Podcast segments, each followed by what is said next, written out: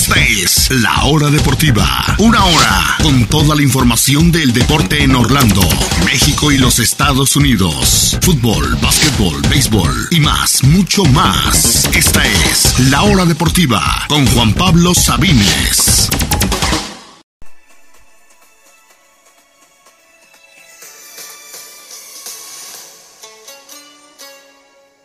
Bienvenidos, bienvenidos a todos a la hora deportiva. La hora deportiva edición mundialista. Les habla Juan Pablo Sabines. Están escuchándonos a través de Radio Chapultepec 560 AM en la Ciudad de México y sus alrededores.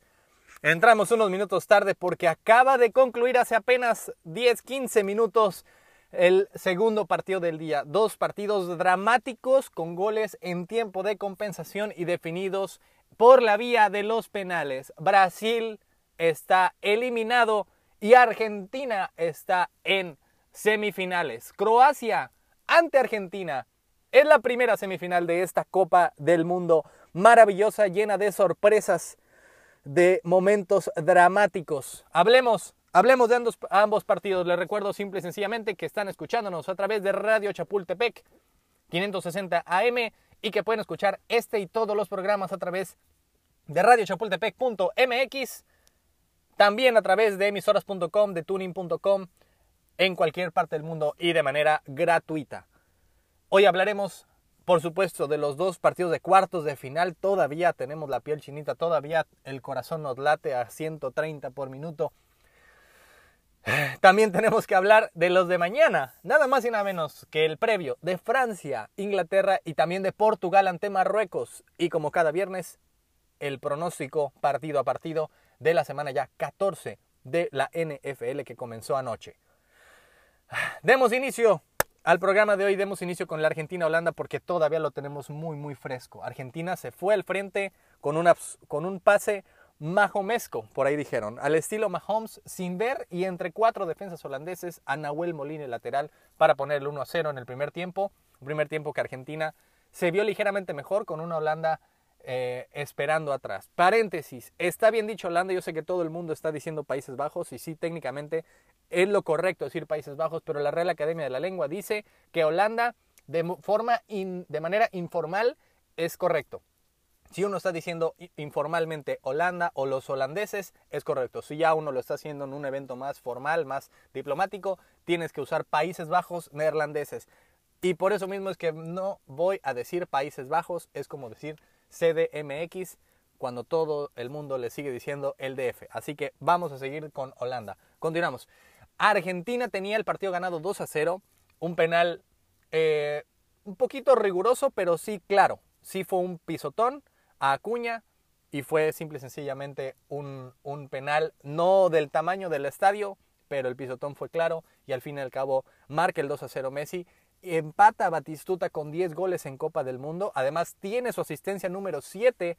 Eh, cinco de ellas han sido en fase de knockout, en fase de eliminatoria, superando a Pelé. Claro, antes de 1966 no se tenían ese tipo de estadísticas de asistencias específicamente, pero desde que se tiene registro es el jugador ya con más asistencias en fase de eliminatoria en Copa del Mundo y ya es empatado con Batistuta el argentino con más goles en Copa del Mundo con 10 y está por segunda vez en su carrera en semifinales. Pero ¿qué sucedió? ¿Qué sucedió? Argentina sigue siendo muy frágil. El partido, pese a que era un rival totalmente distinto, pareció bastante, bastante, se pareció bastante al de Australia, porque Argentina otra vez tenía el partido controlado, 2 a 0, empezó a canchear, empezó a, empezó a hacer cosas que tal vez son innecesarias, pero intentando comerse el reloj, intentando patear a la banca, encarar al rival, cuando, cuando hay bar, eso no sirve de nada porque todo ese tiempo de todos modos se pone al final y eso, ese tiempo, al fin y al cabo, te lo van a cobrar y eso le pasó a Argentina. Viene un cabezazo de Wejors que acababa de entrar, gol. Y al minuto 109 habían, no, perdón, al minuto 99, cuando habían agregado 10 minutos, es decir, a un minuto del final, hay una falta muy tonta de Petzela que básicamente se lleva al jugador holandés por delante, ni siquiera intenta hacer por la pelota, es tiro libre. Lo habían intentado unos 10 minutos antes y pegó en la barrera. Y sorprendieron a todos con un pase que dejó a Weghorst solito para meter el 2 a 2 y el, el, segundo para él en el partido y llevarlo a tiempo extra. Argentina sigue siendo muy frágil, sigue dominando los partidos. Todos los partidos de este mundial han sido parecidos hasta cierto punto. Argentina ha sido mejor que su rival, pero también podemos decir Argentina juega al borde del precipicio. Ante Australia, ante Holanda les pasó, Australia les metió uno, un autogol, ni siquiera lo estaban buscando mucho y se vino abajo. Holanda les pudo eh, empatar el partido pese a que lo ganaban 2 a 0 y pese a que tiraron dos veces. Dos veces tiraron un delantero llamado Weghorst, que ni siquiera es el tercer delantero de Holanda y eso fue suficiente para empatar a Argentina. Ante Arabia Saudita, dos tiros de Arabia, dos goles. México realmente no lo intentó mucho, pero le costó a Argentina un mundo poder abrir el marcador. Y ante Polonia, pues bueno, ellos se, se contentaron con la derrota porque eso les, eh, les hacía pasar por eh, tarjetas amarillas, pero igual les costó poder abrir el marcador. Así que esta Argentina, casi todos los partidos son iguales, sufriendo y sufriendo y va a continuar sufriendo la selección argentina, porque no sabe vivir de otra forma. Así que la selección argentina eh, que no sé cómo en el segundo tiempo extra no se fue adelante, porque al fin y al cabo tuvo un, tiro al poste de Enzo Fernández, un tiro eh, de Messi que pasó por arriba, otro tiro de Lautaro que paró muy bien el, arquero. No sé cómo aguantó la selección de Holanda, se fue a los penales y ahí sí Argentina, salvo el fallo de Enzo Fernández, eh, con goles de Messi, de Leandro Paredes y al final el último ya de, de Lautaro Martínez avanza a la siguiente ronda y también gracias a los dos penales atajados por Divo Martínez, que no sé qué tiene el Divo, pero me parece muy muy frágil a la hora de a la hora del partido, insisto, Holanda realmente no llegó con mucho peligro, tuvo dos realmente a puerta y los dos se acabaron en la red. Y en la tanda de los penales se creció y se volvió Ubaldo Fioligo y Cochea y Pumpido todos en uno. Increíble, increíble realmente lo de eh, lo del Divo Martínez, Argentina merecía el pase, aquí se acaba el Mundial para Holanda y se acaba la genial carrera de Louis Van Gaal en Holanda que no tenía tanta, tanto nombre, tanta genialidad como otras, pero que fue efectiva, que vino de atrás con sangre, con, con, vaya, con hielo en las venas y pudo mandar el partido a tiempo extra viniendo de atrás y casi se lo termina llevando. Hablemos de la otra semifinal porque también hay mucho de qué hablar, cuánto drama. Brasil está fuera, el gran favorito. ¿Sabían ustedes que en Brasil habían hecho una encuesta sobre de qué formas luciría mejor la sexta estrella en el uniforme? Así de alzados estaban los brasileños bailando sobre Corea y hay una línea, hay una línea entre disfrutar el fútbol, entre no ser un amargado y decir que no bailen, que no festejen. Y hay una línea también, y, por pasarse esa línea es ya faltarle el respeto al rival o simple y sencillamente creerte que ya eres un ganador cuando todavía falta mucho por disputarse. Se creían ganadores ante Croacia, Croacia de un partido espectacular. Yo sé que no es el, para, para el gusto de muchos, pero Croacia tenía que hacer ese tipo de partido, sin darle espacios a Brasil, atacando y aprovechando sus espacios y jugando a los penales. Y eso fue precisamente lo que hizo Croacia. No les espantaba, yo los dije aquí, no les espantan los penales a Croacia, no les espanta el tiempo extra, porque en Rusia 2018, en octavos, en cuartos, en semis, en todos los partidos se fue a la prórroga y todos los terminó ganando.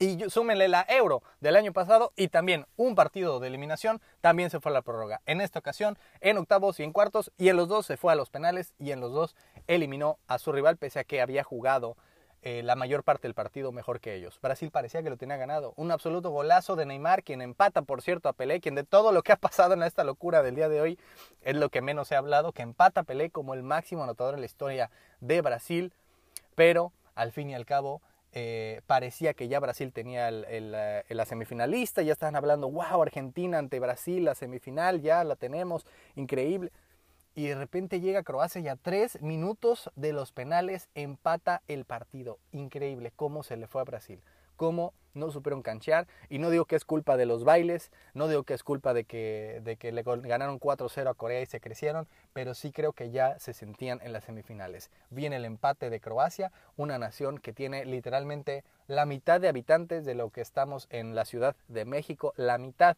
y está jugando su tercera semifinal en solo 24 años. Apenas en Francia 98 jugó su primer mundial y desde entonces en seis mundiales ha jugado tres semifinales. Aplausos de pie para Croacia y aplausos de pie para Luka Modric, quien aguantó ahora sí todos los 120 minutos, anotó el penal y Brasil se fue con fallo de Rodrigo, que mucha gente dice en, en, los penales no es poner a tu mejor jugador, es poner a tus, a mejores cobradores específicamente, pero sobre todo a los que tengan más experiencia. Obviamente un jovencito de 21 años como Rodrigo le iba a pesar, le terminó pesando, falló ese primer penal que siempre pesa más fallar el primero porque ya todos los demás tienen la carga, todos los demás tienen una presión que de por sí es altísima, ahora extra porque ya fallaste, ya no tienes margen de error. Y falló y Neymar ni siquiera, ni siquiera llegó a, tirar el suyo que iba a ser el quinto, Marquinhos se estrelló en el poste el cuarto y con eso Brasil quedó eliminado sin siquiera tirar el quinto penal, ni de Croacia ni de Brasil. Se va para su casa, la gran favorita, pese a que tanto en Rusia, pero sobre todo en ese mundial, era la gran favorita, con todo el talento del mundo, con la canariña y el baile y la sexta estrella ya abordándose, todo lo que digan y Brasil se va a su casa. Y ya lo sabíamos, no es una sorpresa, pero Tite deja de ser el entrenador de Brasil, ya lo habíamos dicho que estaba asegurado pasar a lo que pasara después de Qatar y se va. Seis años agridulces, donde hizo a Brasil potencia mundial, ganó una Copa América, los calificó a los dos mundiales siendo primer lugar y arrasando con todos, y aún así se va con dos fracasos en la Copa del Mundo. Y antes de irnos, un pequeñísimo, eh, una pequeñísima estadística. Desde Alemania en 2002, desde aquella gran final donde Rolando, Ronaldo anotó un doblete. Desde entonces, rivales europeos de Brasil en rondas definitivas, no en, cuarto, no en fase de grupos, sino en octavos, eh, cuartos de final, semifinales o la final. Obviamente no he jugado finales entonces, pero en rondas definitivas. En Alemania 2006 ante Francia, derrota. En Sudáfrica 2010 ante Holanda, derrota 2 a 1. En su propio país, Brasil 2014, ante Alemania, derrota 7 a 1. Y súmenle el partido por el tercer lugar ante Holanda, también derrota 3 a 0. En Rusia ante Bélgica, derrota 2 a 1 en cuartos de final y aquí ante Croacia, empate y eventual derrota en penales. Seis partidos de eliminación directa contra europeos, todos los ha perdido, incluyendo el de hoy por la vía de los penales. Simplemente más de 20 años ya, será 24 en total, en donde Brasil no logre eliminar a un europeo en ronda de eliminación directa y oficialmente para cuando se juegue el Mundial del 26, Brasil estaría empatando la racha de 24 años que tardó sin ganar un Mundial entre 70 y Estados Unidos 94. Así es, de regreso en Estados Unidos, tal vez Brasil pueda romper esa misma racha de 24 años, porque en Qatar, en Asia otra vez, no lo será. Croacia ante Argentina, la primera semifinal. El lunes tendremos el previo de esa y, por supuesto, la que se define mañana. ¿Qué podemos esperar de cada partido? Lo hablaremos al regreso de la pausa. No se retire, seguimos en la hora deportiva edición mundialista. Ya volvió la adrenalina. Esta es la hora deportiva por la mejor 1340.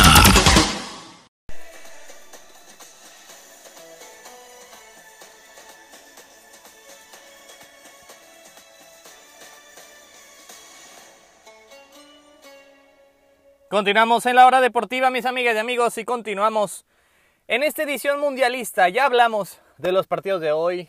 Qué drama, qué drama vivido el día de hoy, pero lo mejor es que todavía nos quedan dos duelos de cuartos de final mañana. Hablemos de ambos duelos, hablemos de los partidos de la otra llave, los que van a definir la otra semifinal. Comenzando con el Portugal ante Marruecos, el previo de ambos partidos. Primero que nada el historial. Se han enfrentado dos veces en la Copa del Mundo. La primera fue en 1986 en aquella ocasión 3 a 1 ganó el equipo de Marruecos. Había sido la única ocasión en que el equipo marroquí avanzó a la siguiente ronda. Fue en la fase de grupos del Mundial de México 86 y después en la Copa del Mundo pasada. Apenas Portugal ganó 1 a 0 en Rusia 2018 con gol tempranero de Cristiano Ronaldo a los 4 minutos y de ahí no hubo más acciones. Así que el historial está parejo por ambos equipos. Marruecos busca ser el primer equipo africano en jugar unas semifinales en la historia. Estuvieron cerca Camerún en Italia 90, Senegal en Corea-Japón 2002 y por supuesto Ghana en aquella famosa, eh, aquel, famoso duelo de cuartos de final en 2010. Todos se quedaron en cuartos de final. Marruecos es el, el cuarto equipo africano en la historia y podría ser el primero en entrar en el top 4. Pero la realidad es que es bastante, bastante eh, inclinada la balanza a favor de Portugal. Obviamente no va a ser una goleada como la vimos ante Suiza, que creo que fue ya desproporcional y Suiza ya se había simplemente resignado en la segunda parte, pero sí queda por supuesto la gran duda sobre si Portugal jugará o no con Cristiano Ronaldo de inicio. Y no nos dejemos llevar tanto por ese partido ante Suiza, sino en general, eh, y no es absolutamente nada contra Cristiano, pero hay que ser realistas. Al fin y al cabo es un jugador de casi 38 años que, digamos, si fuera defensa central, si fuera portero, creo que no habría tanto problema. Pero estamos hablando de una posición en la que está rodeado de jugadores jóvenes, todos debajo de los 30 años. Bernardo Silva, Bruno, eh, Joao, Félix o Andro Leao o Otavio, eh, en el que pues básicamente desentona Cristiano porque es eh, el jugador que simplemente no le dan las piernas. No es nada en contra de él, no es nada en contra de su carrera, no minimicen absoluto todo lo, lo muchísimo que ha logrado el bicho, pero al fin y al cabo estamos hablando de que eh, Fernando Santos quiere lo mejor para su equipo y ahí es cuando tienen que hacerse estas decisiones difíciles. Y Cristiano lo tomó bien. Yo sé que hay muchos que dicen, ah, pero Cristiano todo es, eh, quiere ser el protagonista. Y, y, la verdad es que lo que vimos, todos esos eran rumores, pero lo que nosotros vimos en el himno, en las celebraciones, cuando entró al campo eh, y después del partido era nada, nada, nada más y nada menos que apoyo a sus compañeros. Así que Portugal no creo que deje a Cristiano totalmente en la banca todo el partido pero sí creo que eh, va a empezar en la banca, por, por lo que vimos en, en, el partido pasado y porque hoy por hoy es la mejor fórmula para Portugal para ganar. No puedes obviamente deshacerte de él en absoluto, tal vez en unos 30, 40 minutos más un eventual tiempo extra podría ser la gran diferencia, pero simplemente tiene casi 38 años y no es el cuerpo, es, la naturaleza humana, es lo normal no le da para jugar todo el tiempo y sobre todo desde un principio, aprovechando que el rival está cansado. Eh, creo que podemos ver otra cosa. Y claro, lo vimos ante Suiza, pero ya con el partido estaba definido. Mañana, si es que las cosas están mucho más parejas, podría ser otra cosa. Aún así, con todo y el, eh, la sorpresa que ha sido Marruecos hasta ahora y las estrellas que tiene, lo he insistido, son decimos, ¿por qué Marruecos está ahí y México no? Porque Marruecos tiene jugadores en el Chelsea, en el Sevilla y en el Bayern Múnich y en el PSG. México no tiene ninguno. Bueno, uno, el Tecatito, ¿verdad? Pero nada más. Así que, y ni siquiera estuvo en esta Copa del Mundo. Así que tiene mucho que ver con ese, con ese talento marroquí, con, la, con el liderazgo de Hakimi. Pero sí me sorprendería mucho que Portugal no avanzara. Porque Portugal no va a ser lo mismo que España. España no va a intentar dormir el partido con 82 millones de pases. No, Portugal es mucho más efectivo, Portugal se defiende mejor y Portugal ataca más verticalmente. Así que creo yo que Portugal es quien va a tomar la iniciativa y Portugal es quien tiene al fin y al cabo más talento y quien debería avanzar. No un 6 a 1, pero sí.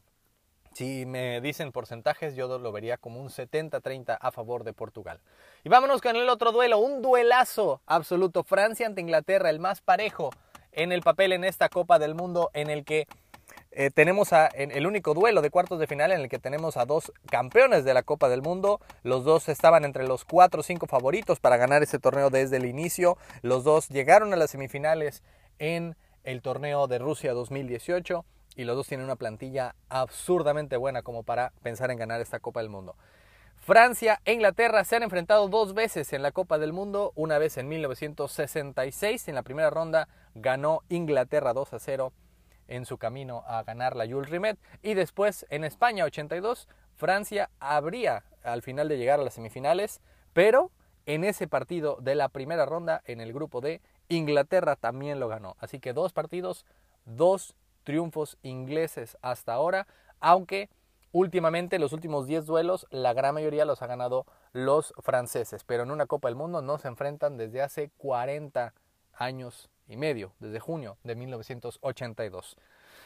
Este partido sí lo veo muy, muy parejo. Veo ligerísimamente favorito a Francia por la forma en que viene jugando, pero insisto, ni Francia ni Inglaterra, por más que el marcador final no, no lo refleje así, pero ninguno se vio invencible, imparable en sus duelos de octavos de final ante rivales pues inferiores. Sobre todo Francia se vio débil ante una Polonia que atacó más de lo que esperábamos y que terminó ganando por genialidades de Mbappé, de Giroud y por el gran partido y la gran Copa del Mundo que está teniendo Antoine Griezmann. Pero al fin y al cabo sufrió por algunos minutos Francia. Inglaterra también metió los goles ya en los minutos finales de la primera parte y de contragolpe. Senegal, aún sin Sadio Mané, estaba atacando, estaba poniendo contra las cuerdas a los tres leones. Así que no se dejen engañar, son dos equipos vulnerables, dos equipos que eh, realmente podría haber cualquiera, no me, no me sorprendería en absoluto que Francia se quedara en el camino ante esta selección inglesa. Creo que es un clásico europeo, un clásico obviamente histórico, un clásico entre dos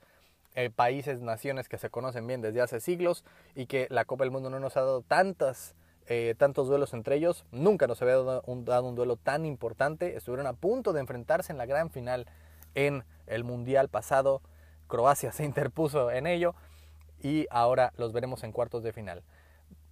¿Qué, espero del partido? Creo que Francia tiene que tomar la iniciativa. Eh, veo un Southgate que simplemente es demasiado conservador como para intentar atacarle a Francia. Si así le jugó al equipo de Senegal, pues también esperamos que sea mucho más precavido frente a la selección actual campeona del mundo. Y eh, evidentemente aprovechar la juventud y la velocidad de los, de los jóvenes adelante. Esto creo que va a ser un partido definido por las estrellas. Una genialidad de Mbappé, una genialidad de Griezmann de un lado, o lo que haga Foden, eh, Saka, Kane, Bellingham y compañía del otro. Creo que eh, es un duelazo, realmente duelazo, que nos está regalando esta Copa del Mundo muy temprano, que bien, bien podría haber sido la gran final, no, no me cabe ninguna duda, y creo que es muy, muy ligeramente favorito Francia. 55-45, insisto, no me sorprendería que, avanzaran los ingleses. Aún así veo ligeramente favorito a Le Blues. Así que este es el previo de los partidos de mañana. Les recuerdo es a las 9 primero el eh, encuentro entre Portugal y Marruecos. Será en el Lusail Stadium, el, mismo estadio donde se va a jugar la gran final este domingo en 8. Será a las 9 de la mañana horario de México en el, perdón, será en el Al Thumama Stadium de Doha y el Inglaterra-Francia a la una de la tarde en el Al Bayt Stadium donde fue la inauguración y el segundo más grande de esta, eh, de esta Copa del Mundo. Francia ante Inglaterra a la una. Ya tenemos dos semifinalistas, mañana se definen los otros dos en esta preciosísima Copa del Mundo. Vamos a una pausa y hablaremos de otras cosas que no son solo la Copa del Mundo, hablaremos de la NFL y la semana 14 partido por partido. No se, no se retire. Estamos en la hora deportiva.